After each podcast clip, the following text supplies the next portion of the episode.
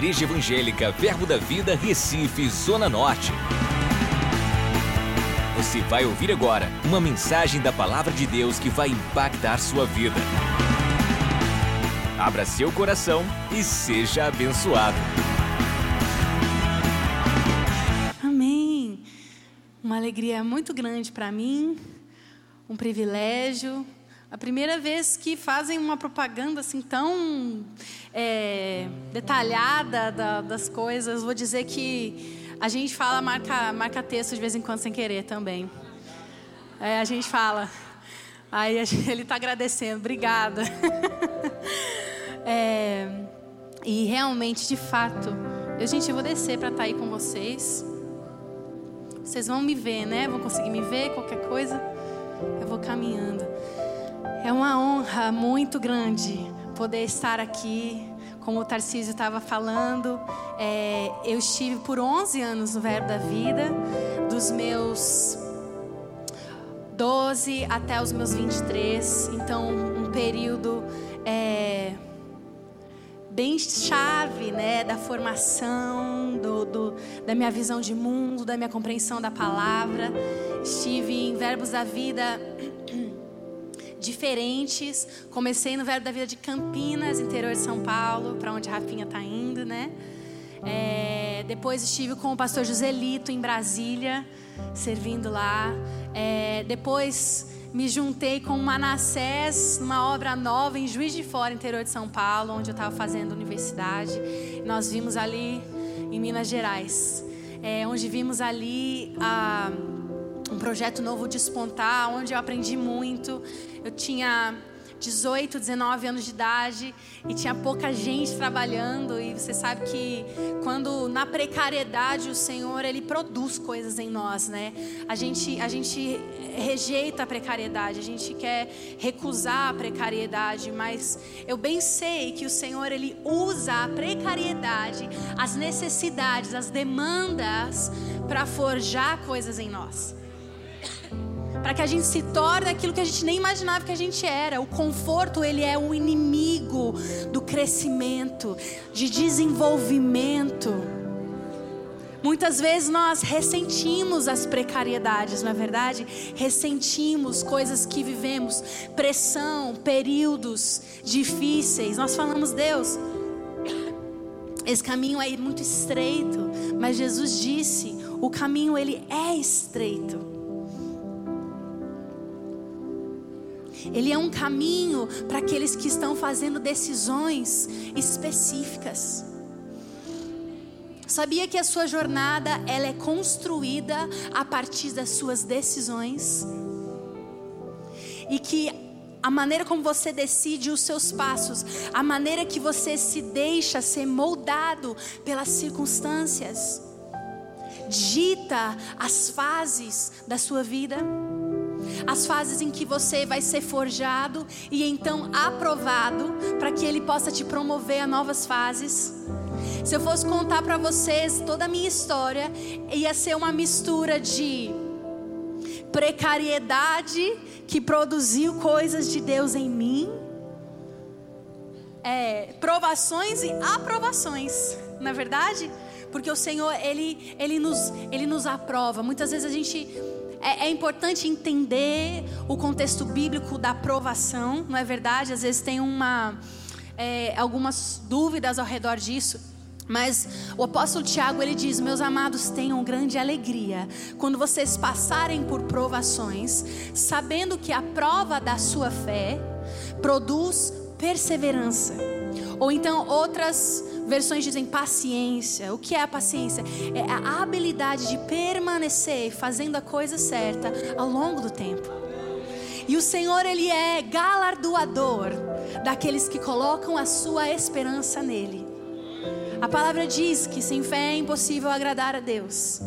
Porque aquele que dele se aproxima, estou parafraseando, deve crer que ele é bom e ele é presenteador, ele é galardoador daqueles que o buscam. Nós temos que ter grande expectativa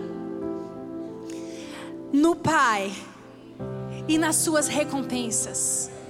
Jesus, até ele mesmo, a palavra diz que pela alegria que lhe foi proposta, ele suportou a cruz e cumpriu com a missão que ele aceitou da parte do Pai. Ou seja, existe uma alegria que nós vislumbramos para nós abraçarmos certos processos que nós precisamos passar. Porque Jesus ele tinha uma alegria proposta, ele sabia que a obra dele, que a, a sua entrega, a sua perfeita obediência ao Pai ia produzir grande fruto. Ia gerar eu e você como filhos nascidos de novo para o reino da luz. Então, pela alegria que lhe foi proposta, ele suportou. E quando nós estávamos orando aqui, depois do período do louvor, eu realmente senti uma nota no meu coração a respeito do Senhor desejando forjar uma convicção tão profunda do seu amor, que nós nos tornamos o amor. O nosso Deus, ele não tem amor, ele é amor. Ele é a própria natureza do amor. Quando nós lemos em 1 Coríntios 13, que descreve os atributos do amor, está descrevendo os atributos do nosso Deus, do nosso Pai. Quando diz que Ele tudo crê, que Ele tudo espera, que Ele tudo suporta, que Ele não se alegra com a injustiça, mas se alegra com a verdade, que Ele não na versão inglês diz, ele não é, mantém um registro de erros. Keeps no records of wrongs. Ele não tem um registro de erros contra você por causa de Jesus. Ele, ele rasgou o escrito da dívida que era contra nós. E quando nós somos atingidos com a revelação desse amor, não só um amor que se revelou na cruz, mas um amor que se revela na nossa vida, na nossa jornada, na maneira como o Espírito de Deus tem revelado ao Pai a nós, através das coisas que são ao nosso derredor, Ele tem nos amado, através dos processos que Ele tem nos levado. Em Hebreus, após o autor de Hebreus listar os heróis da fé, que nos inspira, na verdade, porque diz assim, assim, considerando que nós temos tamanha nuvem de testemunhas, qual é a nuvem de testemunhas? São esses próprios heróis da fé. Kenneth Hagin costuma falar, costumava falar que eles são como que heróis que estão na arquibancada assistindo dos céus a nossa carreira. E eles são aqueles que já chegaram lá e eles completaram a carreira. Eles eram homens comuns, como eu e que você. Se você lê o nome das pessoas que estão na galeria da fé, nós não vamos abrir porque eu vou continuar fluindo aqui. Mas se você parar e ler as histórias, eram homens comuns, como eu e você, mas que tiveram fé sobrenatural e caminharam numa palavra dada por Deus. Você sabia que Noé, quando ele construiu a arca, não havia chovido na terra? Você imagina você ouvir de Deus para construir um barco, porque vai cair água do céu e você sequer tem um conceito do que é vir água do céu? E, e, gente, Deus não falou num ano e mandou chuva no outro, não. Foram décadas. Você imagina a convivência diária daquele homem e sua família com aquela promessa que havia sido dada, não só uma promessa, mas como algo que demandava um trabalho. Meu querido, a galeria da fé não é só para pessoas da Bíblia.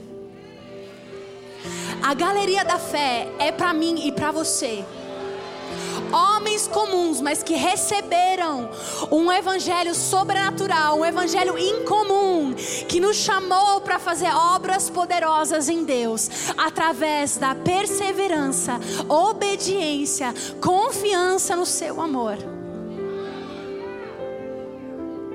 Laura, mas será que é difícil enxergar eu da minha vida hoje até eu ser alguém digno da galeria da fé, meu querido. Logo depois que o autor de Hebreus lista aqueles heróis da fé, homens e mulheres que creram, agiram conforme a palavra do Senhor, mesmo quando as coisas ao seu redor estavam muito improváveis.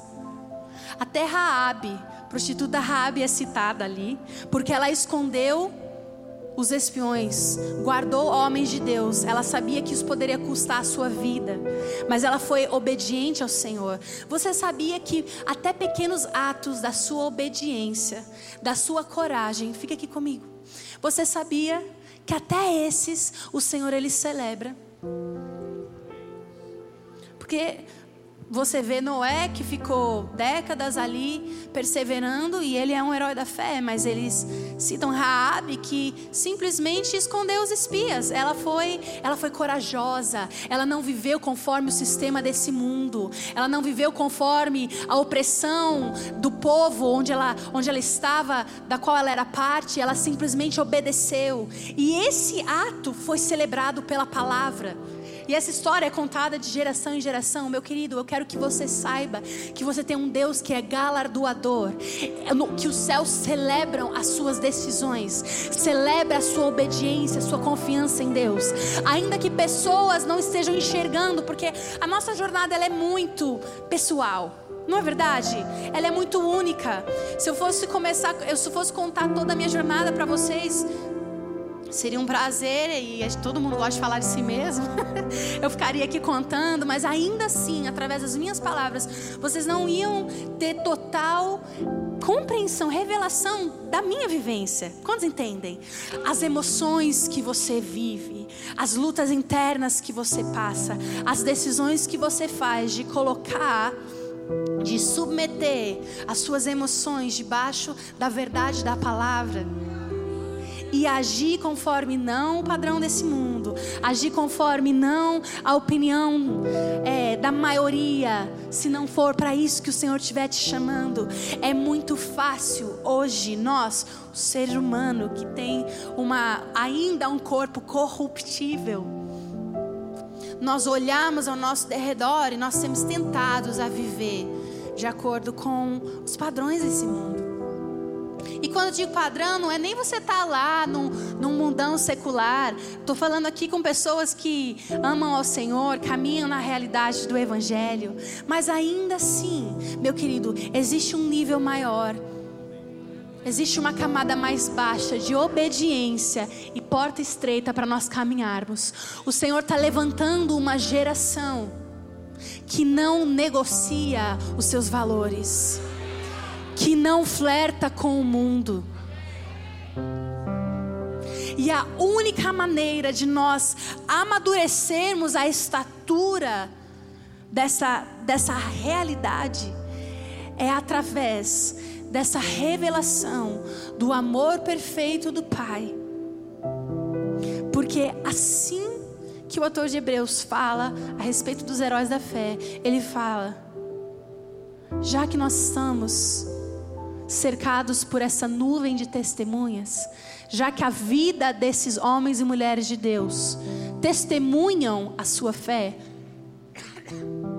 deixemos de lado, nos desembaracemos daquilo que nos assedia e corramos com perseverança. A mesma palavra de, de Tiago 1. Tenho grande alegria quando passares por provações, sabendo que a prova da vossa fé produz perseverança. Mesmo atributo que às vezes nós não sabemos da importância. Perseverança, permanecer fazendo a coisa certa ao longo do tempo, ser constante, não ser não ter aquela duplicidade de, de ânimo, mas permanecer. E aí ele começa a falar que se nós, eu ainda não sou mãe, mas um dia eu vou ser, e amei. Ou, ouço a voz das mulheres dizendo: Amém. Você vai se juntar ao nosso clube um dia. Eu vou. e eu, eu amo a disciplina. Eu aprendi a amar a disciplina, a correção, a instrução. Muitas vezes nós ouvimos o termo disciplina, né? Nós associamos a algo negativo, nós associamos a uma correção dura, a algo que quebra o espírito de alguém. Mas sabe, Deus ele é amor. dentro do contexto do amor existe a disciplina, que é a correção, principalmente para nós que tivemos que o quê? Morrer com Cristo, ou seja, tinha em nós uma velha natureza que precisou ser crucificada. Um dia você foi batizado no, no, nas águas. E, e, e, e, o batismo nas águas significa isso, simboliza isso, de que você está se identificando com a morte de Jesus, para se identificar com a ressurreição dele. A palavra diz que se com ele participarmos dos, nossos, dos seus sofrimentos, participaremos também com Ele em glória. Então nós estamos assumindo essa identificação, essa substituição que Jesus fez por nós. Nós estamos morrendo para o mundo, nós estamos crucificando o nosso velho homem. E se nós tínhamos um velho homem que foi crucificado e agora morreu com Cristo, e nós ressuscitamos e nascemos de novo nosso homem interior, agora o nosso homem interior vai precisar o quê? Se manifestar em toda a nossa existência. Na maneira como nós pensamos, na maneira como nós falamos, na maneira como nós sentimos na maneira como nós decidimos, nos colocando num destino e um propósito. Quantos estão entendendo? Existe. Tiago também fala. Work out your salvation. Eu estou com as referências agora aqui. Desenvolva a sua salvação. Maneco foi a primeira pessoa que me deu uma palavra profética em inglês. Quando eu tinha 15 anos. No menos de mim. Aí o pessoal falou: menos de mim não é mais de Deus. Eu falei: não, amado. Tinha um evento paralelo, menor, que chamava menos de mim. Não era tão bombástico quanto o mais de Deus, mas foi muito precioso. Foi no interior da Paraíba, né? Era em João Pessoa, é verdade. Era numa área afastada, um calor, mas eu passei um calor que eu, como paulista, não tinha passado. E eu me lembro com muito carinho, eu estou muito honrada de poder estar aqui e estar compartilhando com vocês. Essa mensagem é, é a minha vida, é a compreensão de, de permanecer e, e, e passar nas estações com o Senhor. Muitas vezes a gente quer chegar em certos lugares, a gente recebe palavras, profecias, a gente se anima. Mas o outro lado da moeda, daquela, ei, daquela garra que vem quando nós recebemos palavras proféticas, o outro lado dessa moeda é a obediência e a paciência. Nós precisamos saber disso. Porque o inimigo, ele vai vir contra nós, dizendo: Você não recebeu aquela palavra? Você não disse que você tinha um chamado? Ele não profetizou as nações. Meu querido, eu recebo palavras para as nações desde que eu tinha 13 anos de idade. Eu saí do Brasil pela primeira vez, três anos atrás, com 26 anos de idade. Eu já falava inglês, dava aulas de inglês, convivia com estrangeiros no Brasil. Tinha amigos que tinham viajado o mundo todo.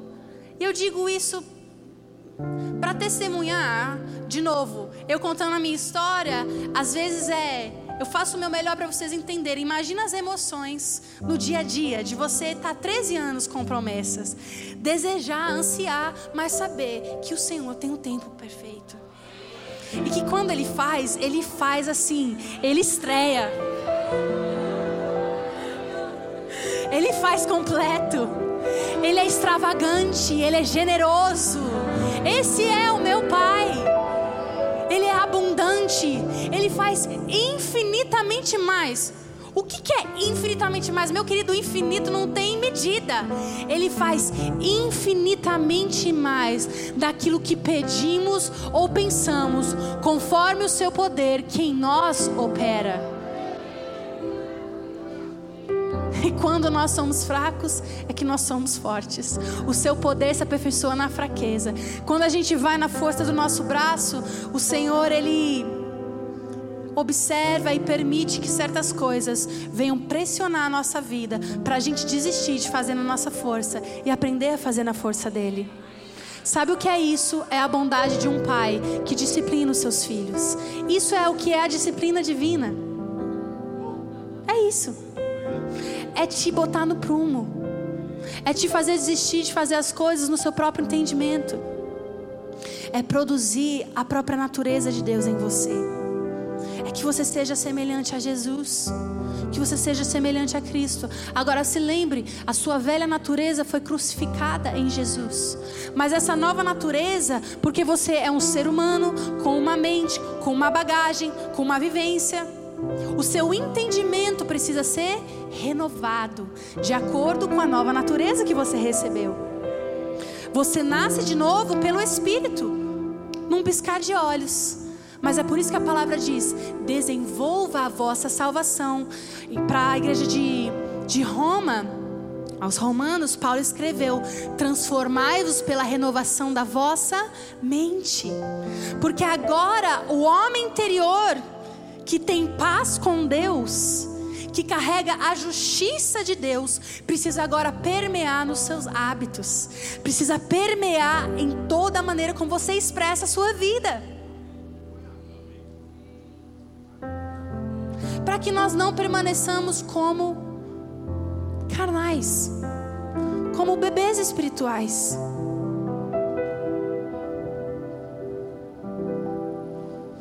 E o ator de Hebreus ele vai falar isso. Logo depois de falar sobre herói da fé. Por que, que ele fala sobre heróis da fé depois começa a falar aqui sobre Deus disciplina os filhos que, a quem ele ama?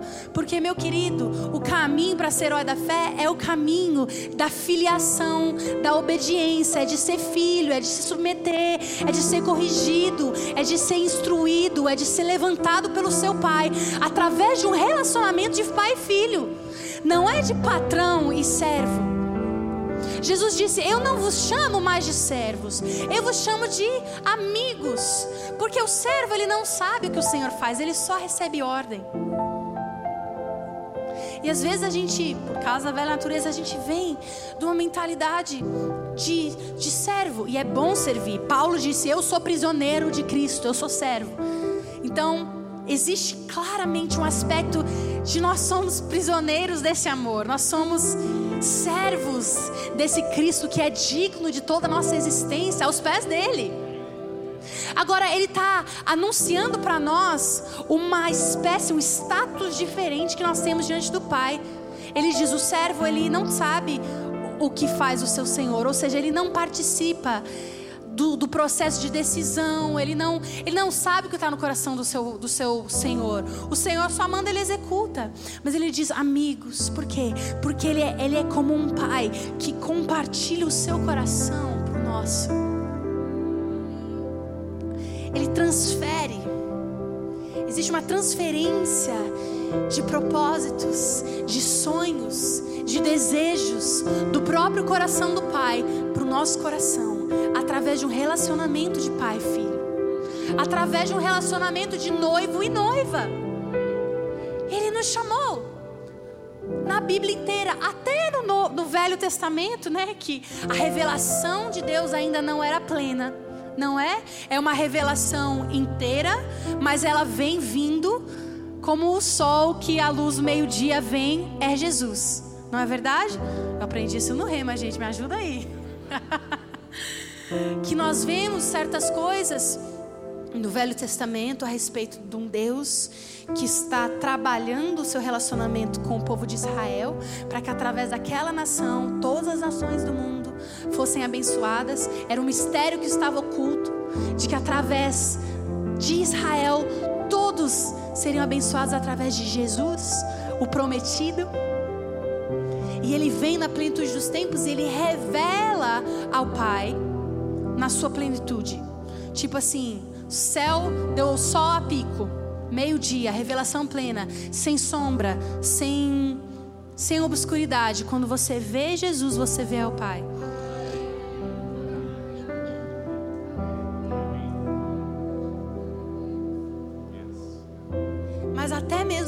Testamento, você vê a intenção de Deus sempre usando metáforas de intimidade. Sempre. Ele diz assim: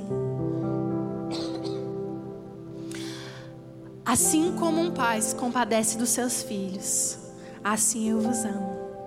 Ainda que uma mãe que ainda amamenta, ou seja, acabou de se tornar mãe, tem o seu filho ali no seu colo, se esquecesse do seu filho, ainda assim, eu não me esquecerei de vocês. Ele diz para Israel: Ah, quem dera ajuntar vocês debaixo das minhas asas, como uma galinha junto aos seus pintinhos. Ah, eu quero ser o seu refúgio. Eu quero te proteger. Eu quero te dar conforto, acalento.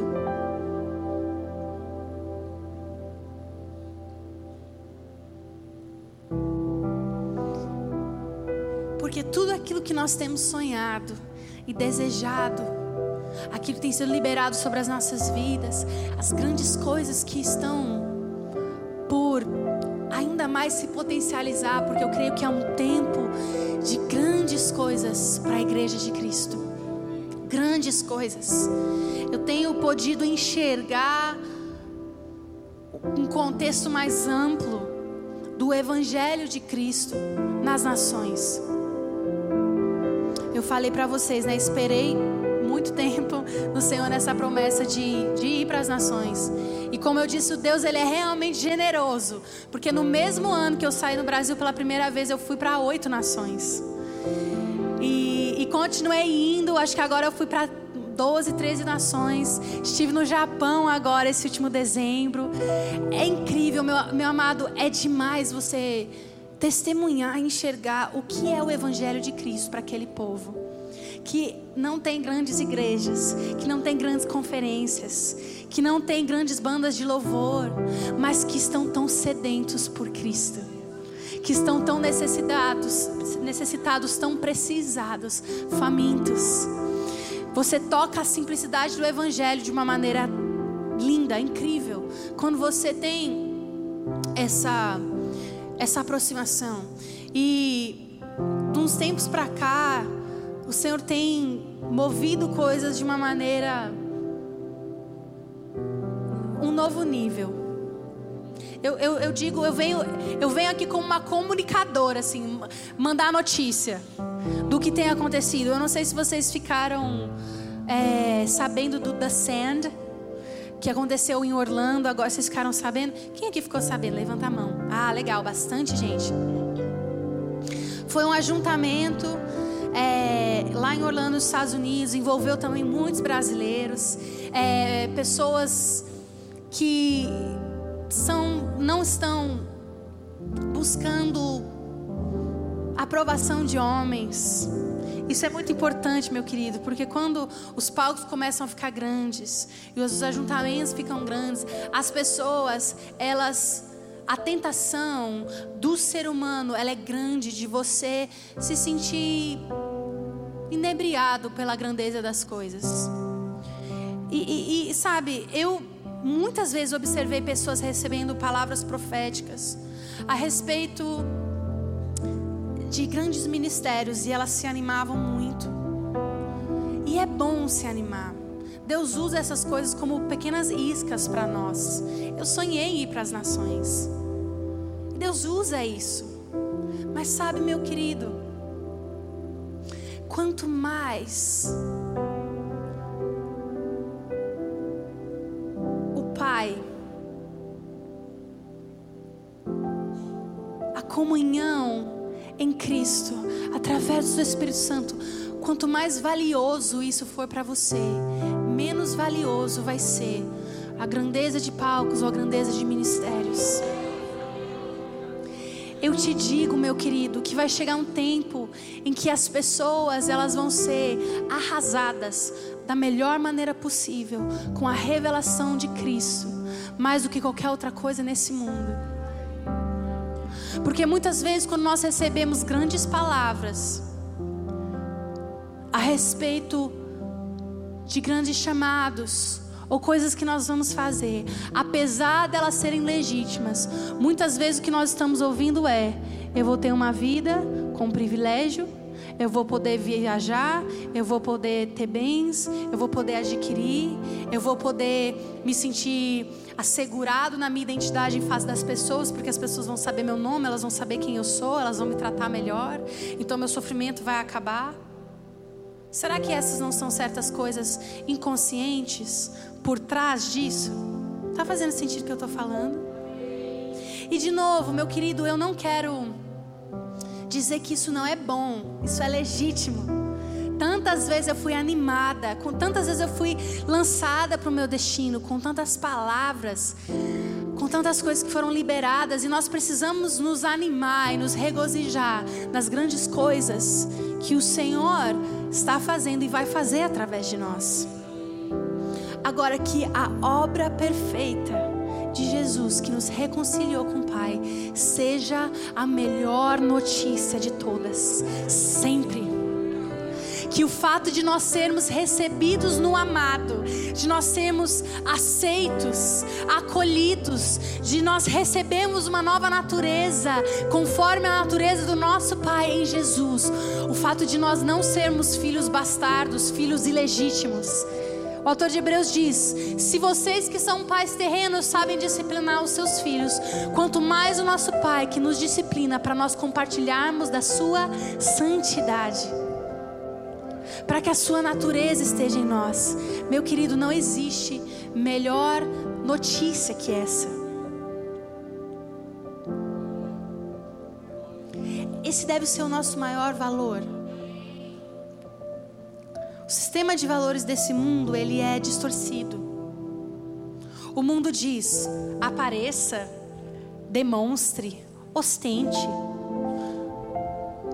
E a palavra diz: não saiba a mão direita o que fez a esquerda.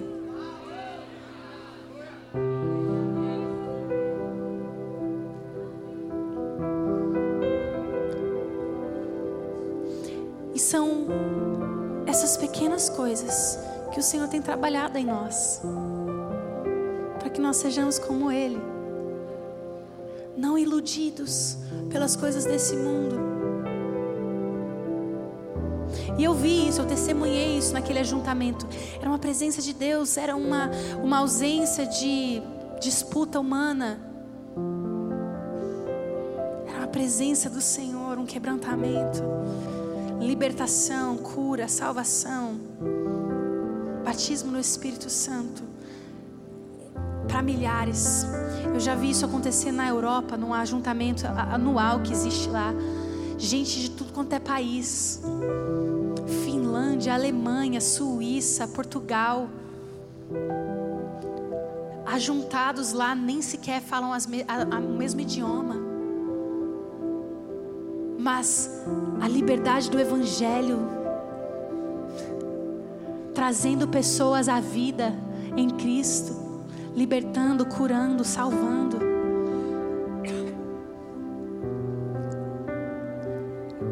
É o Evangelho de Cristo. Na sua mais pura e original manifestação. Esse é o meu anseio. Esse é o meu desejo.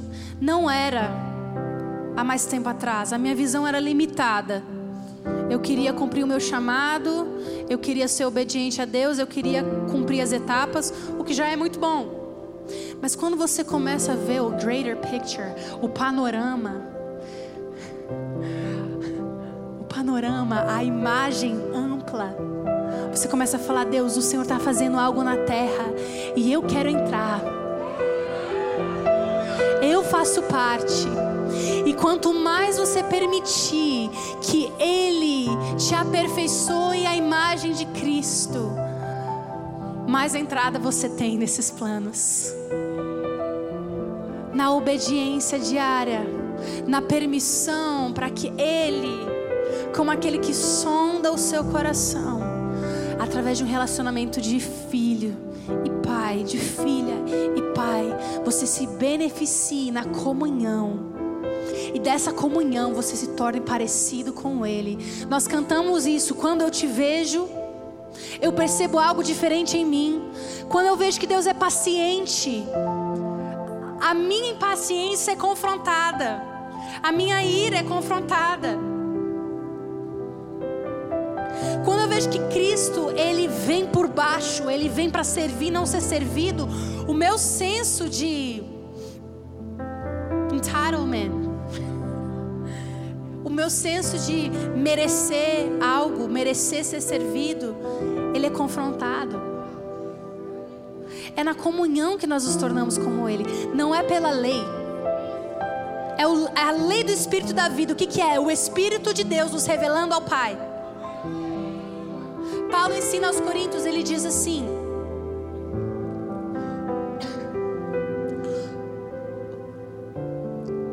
Quem conhecerá a mente do Senhor?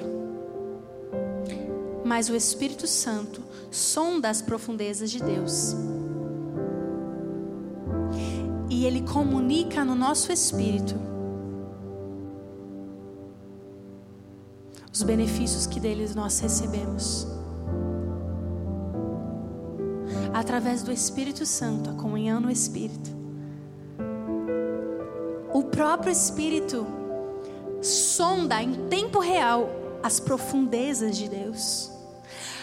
Paulo diz assim: assim como o espírito humano conhece o coração humano, ou seja, você tem um espírito, amém? Ou você é um espírito, você tem uma realidade espiritual que habita dentro de você e o seu espírito conhece você. Está entendendo? É uma coisa meio abstrata, mas a palavra nos diz isso, ele nos ensina, não é? Que o Espírito conhece o coração daquele que é um com ele. Da mesma maneira, o Espírito Santo, o Espírito de Deus, a gente fala Espírito Santo, mas se você entender o Espírito de Deus, assim como o homem tem um Espírito, Deus tem um Espírito. Nós somos triunos como Ele é, né? Então, Assim como nós temos um espírito humano, o Espírito de Deus, o Espírito Santo, que é o Espírito de Deus, sonda as profundezas de Deus. E esse mesmo Espírito que sonda as profundezas de Deus habita em nós.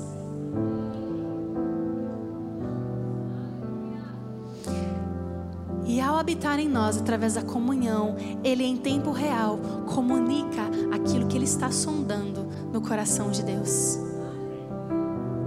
Isso é o que Ele faz. Em tempo real, quando eu ensino sobre a, o que a gente chama de profético, né? Quando eu ensino a respeito do espírito de profecia, muitas vezes eu cito esse texto, porque ele demonstra claramente que nós vamos discernir coisas espirituais e não vamos ser, ser por nenhum discernido. Quando nós, através do Espírito Santo, que sonda as profundezas de Deus, aprendemos a ouvir e receber aquilo que Ele está sondando a respeito de Deus e comunicando para nós.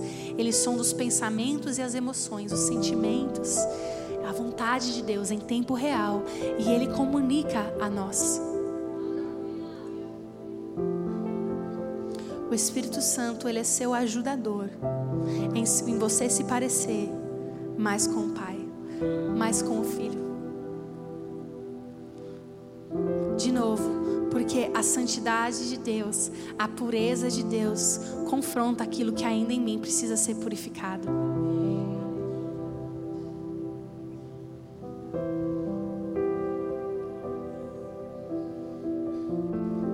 A verdade que há em Deus ele não é capaz de mentir. Nele nada é distorcido, nada é confuso. Ele é verdadeiro. A sua palavra não volta vazia. Quando eu conheço esse aspecto de Deus, isso confronta em mim. Para que eu me torne verdadeiro como Ele é. Para que eu ame a justiça como Ele ama a justiça para que eu mantenha os meus lábios longe do mal. Porque Deus, ele vence o mal pelo bem.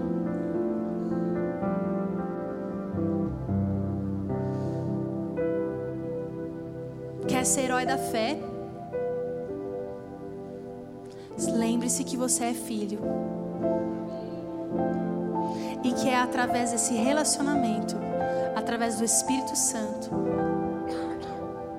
que nós nos tornamos parecidos com Ele.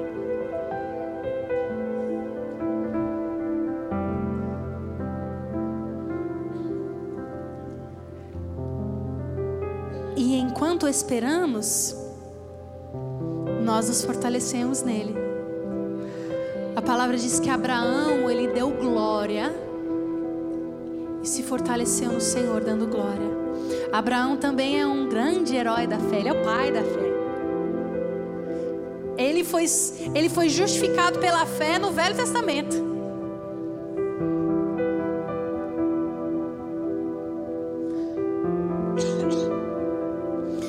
Palavra diz que enquanto ele esperava, ele se fortalecia no Senhor, dando glória. O que, é dar glória? É só falar glória? Não, é uma atitude de coração. É quando você se posiciona e fala: Deus, eu não estou vendo, mas eu te agradeço, porque eu sei que os seus propósitos são propósitos de vida e paz para a minha vida.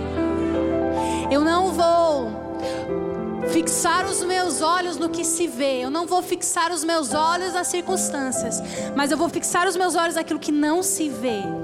Me apegar àquilo que não é transitório, passageiro, mas aquilo que é eterno. Sabe uma boa maneira de você aprender a se agarrar no que é invisível? Dá uma dica. É quando o visível está bem ruim não é? Tá bem ruim, a gente aprende o quê? A se apegar no que não tá vendo.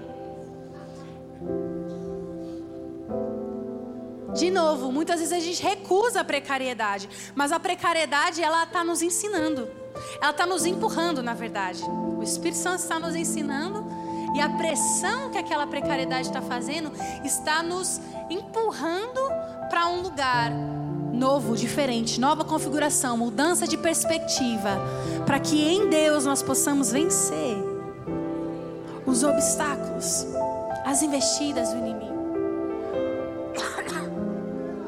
Maior é o que está em nós do que o que está no mundo. E nesse mundo que nós convivemos, Jesus disse: vocês vão ter aflições, mas tenham bom ânimo. Ou seja, sempre tem uma palavra de ânimo, sempre tem uma palavra de alegria, sempre tem uma alegria proposta. Ele é galardoador, ele é bom. Sempre tem promessas de, do aumento de Deus. Ele diz: tenha um bom ânimo, porque eu venci o mundo. Essa é a vitória que vence o mundo, é a vossa fé. É a sua fé é a sua convicção das coisas que não se veem, a substância daquilo que ainda é invisível, mas é substância em você, porque você creu e se apegou àquilo. Isso é contrário a esse mundo. Você quer ver para crer no mundo, mas em Jesus você crê para ver. Jesus disse: Bem-aventurados aqueles que não viram e creram. Esses são os heróis da fé aqueles que não viram, mas se posicionaram. Será que juntos, você pode permanecer sentados, mas será que juntos nós podemos fazer como Abraão fez? E da onde você está, nós começamos a, a dar glória ao Senhor? Nas suas próprias palavras, como eu disse, dar glória não é necessariamente falar glória, glória, glória, mas é posicionar o seu coração para dizer: Pai, eu creio na tua bondade, eu sei tu és fiel, és o mesmo ontem, hoje e amanhã. Tua palavra não muda e eu me fortalecerei em ti. Será que onde você está nas suas próprias palavras? Se você precisar fechar os seus olhos para se concentrar, apenas diga para Ele. Oh, trazendo a memória ou oh, tua bondade, tua fidelidade. Oh, obrigada. Levanta sua voz onde você está. Apenas você e Ele começa a agradecê-lo, glorificá-lo por seu perfeito amor, sua perfeita nos garantiu que Ele tem planos de paz,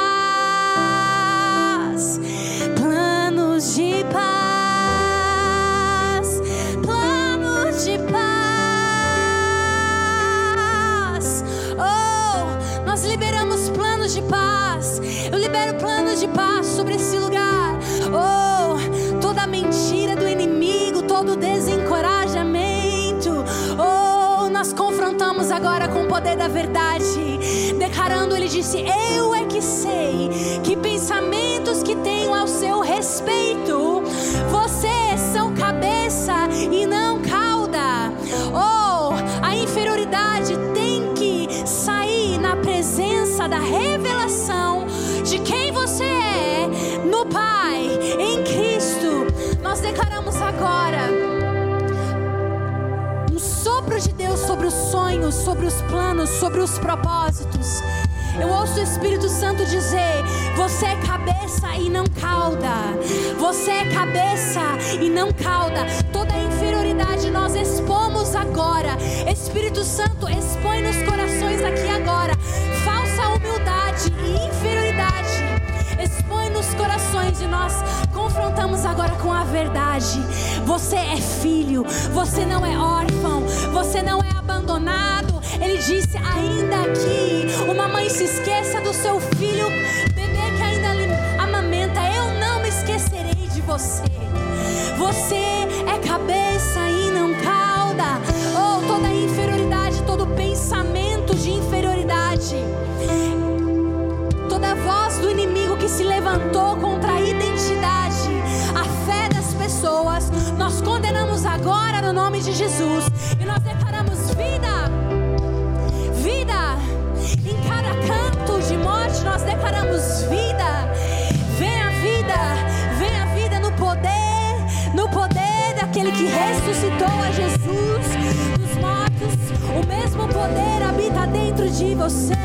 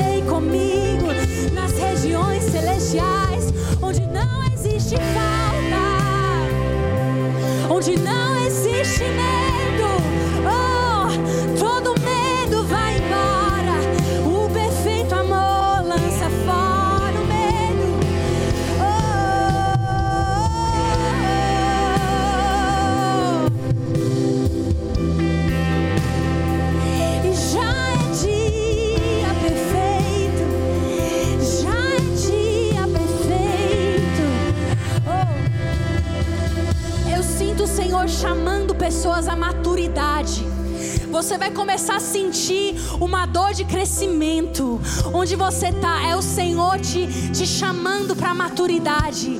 Acabou o tempo de meninice, de criancice. Ele está levantando você. E, a- e o, o crescimento às vezes produz, produz certas dores. Mas responde, deixa o Espírito Santo fazer em você. Para que você simplesmente adentre essa nova fase. Ele diz: vem, vem, vem se assentar comigo. Você é cabeça e não cauda. Oh, eu estou te chamando para maturidade.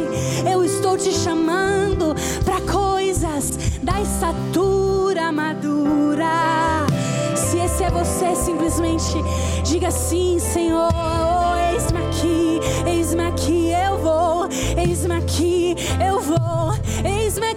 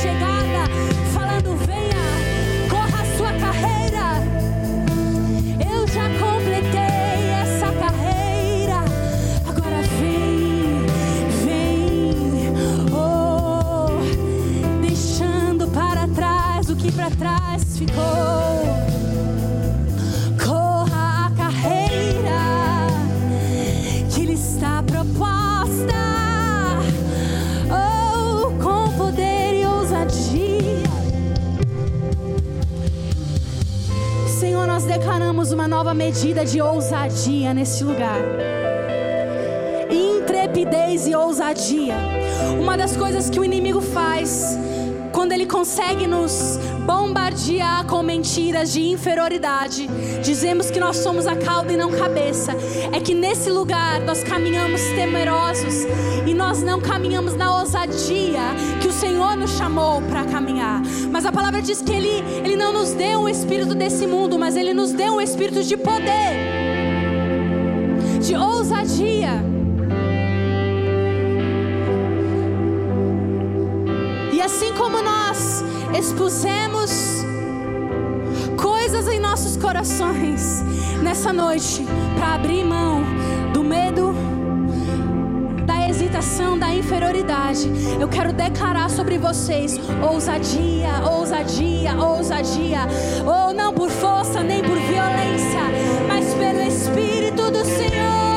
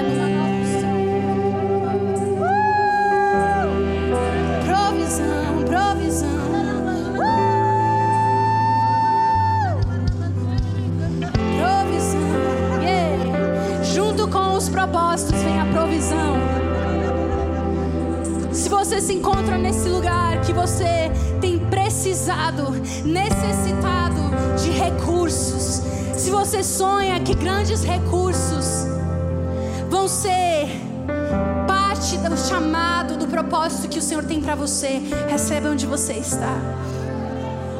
Receba onde você está, provisão, provisão. Ele está enviando, Ele está enviando, Ele está enviando aquilo que você precisa. Pessoas aqui são empreendedoras, Deus tem colocado coisas grandes no seu coração. E você diz: Como, Senhor? Como vai ser?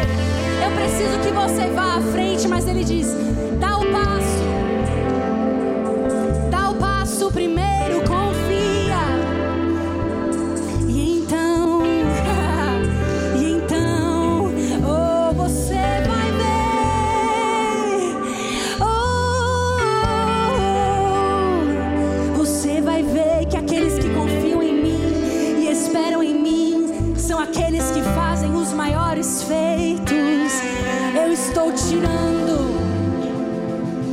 Recursos dos ímpios e confiando recursos aos justos para administrarem com sabedoria, justiça, oh, para o meu reino, para que a minha glória seja vista, para que o pequenino seja cuidado, para que o pobre seja assistido. Eu odeio a injustiça, diz o Senhor. Você faz para os pequeninos, você faz a mim. Ele diz: Eu odeio a injustiça. Recife, eu odeio a injustiça. Eu odeio a injustiça. E quando você faz aquele que não pode, ou os mais pequeninos, você faz a mim. Eu recebo, eu recebo. Oh, e eu acrescento. Eu acrescento,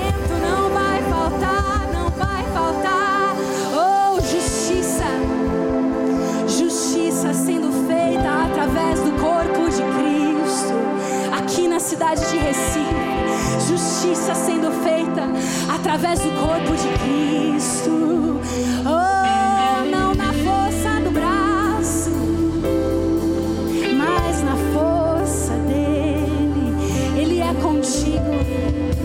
Eu vejo pessoas como como Gideão falando para ele: Deus, eu, eu não posso, eu não consigo. eu não consigo fazer sozinho. Mas Deus falando: seja forte corajoso. Seja forte corajoso. Fui eu,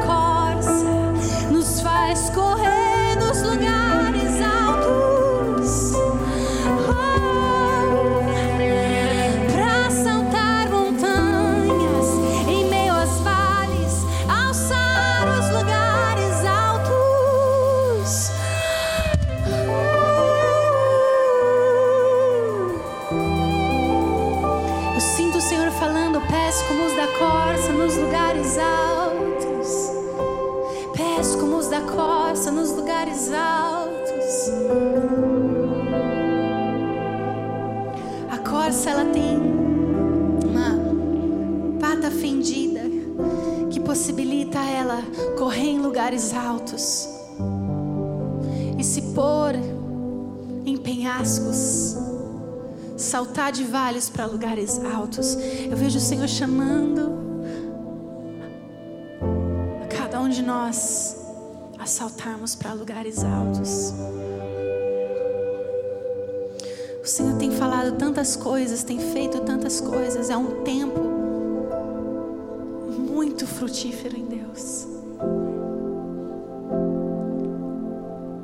E a palavra diz: quando ouvirdes a minha voz, endureçais o vosso coração. Existe um convite. Talvez eu pessoalmente não fui até você. Eu quero honrar o tempo. Mas eu sei que tem muitas coisas acontecendo aqui nesse lugar. O Senhor está falando com você. Creia que é Ele. Tome posse como se tivesse vindo uma voz audível e falado, porque eu sei que Ele está falando muitas coisas. E é pela fé que nós nos apropriamos daquilo que está sendo liberado. Muitas vezes eu estava em lugares que eu não fui chamada, meu nome não foi chamado, mas coisas estavam sendo liberadas e eu me apropriei. De fato, a nossa jornada é muito mais baseada naquilo que a gente se apropria pela fé, falando, eu, eu, eu vou entrar nisso aí, do que aquilo que vem literalmente até nós. Quantos entendem? Toma posse daquilo que foi liberado aqui nessa noite.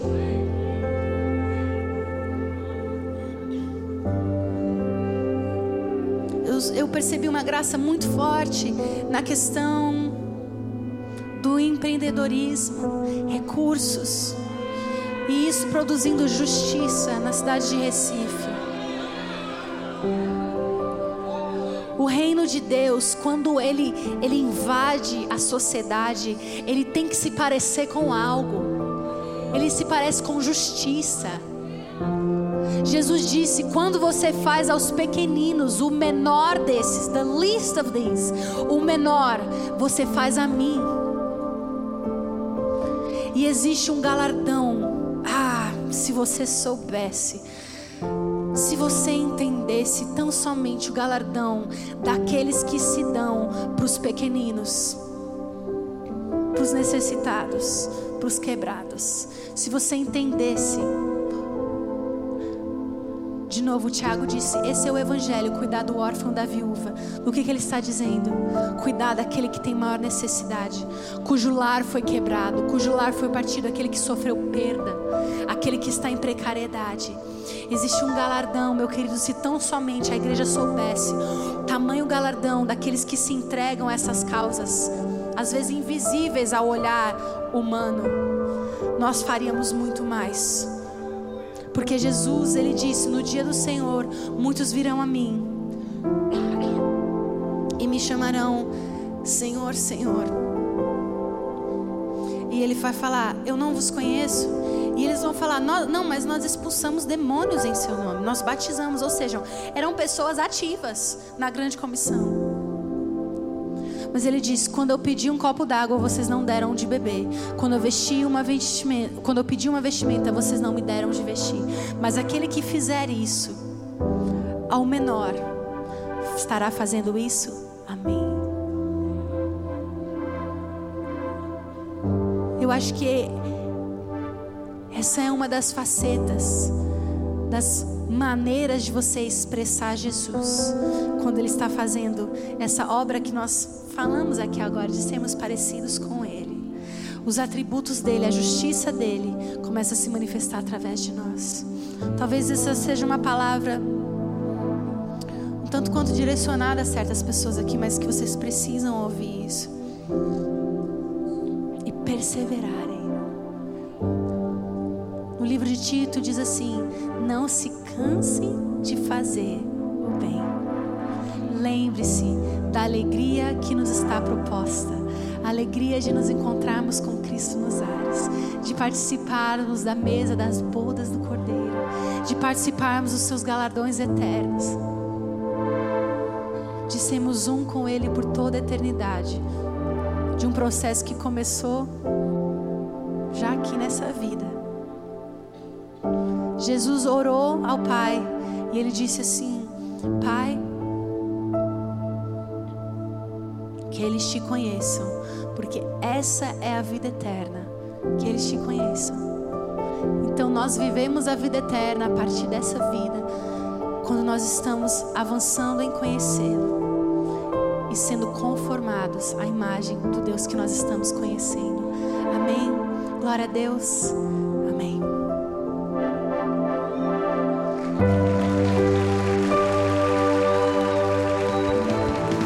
Acesse já nosso site verbozonanorte.com, além das nossas redes sociais no Facebook, Instagram e nosso canal no YouTube pelo endereço Verbo Zona Norte Recife.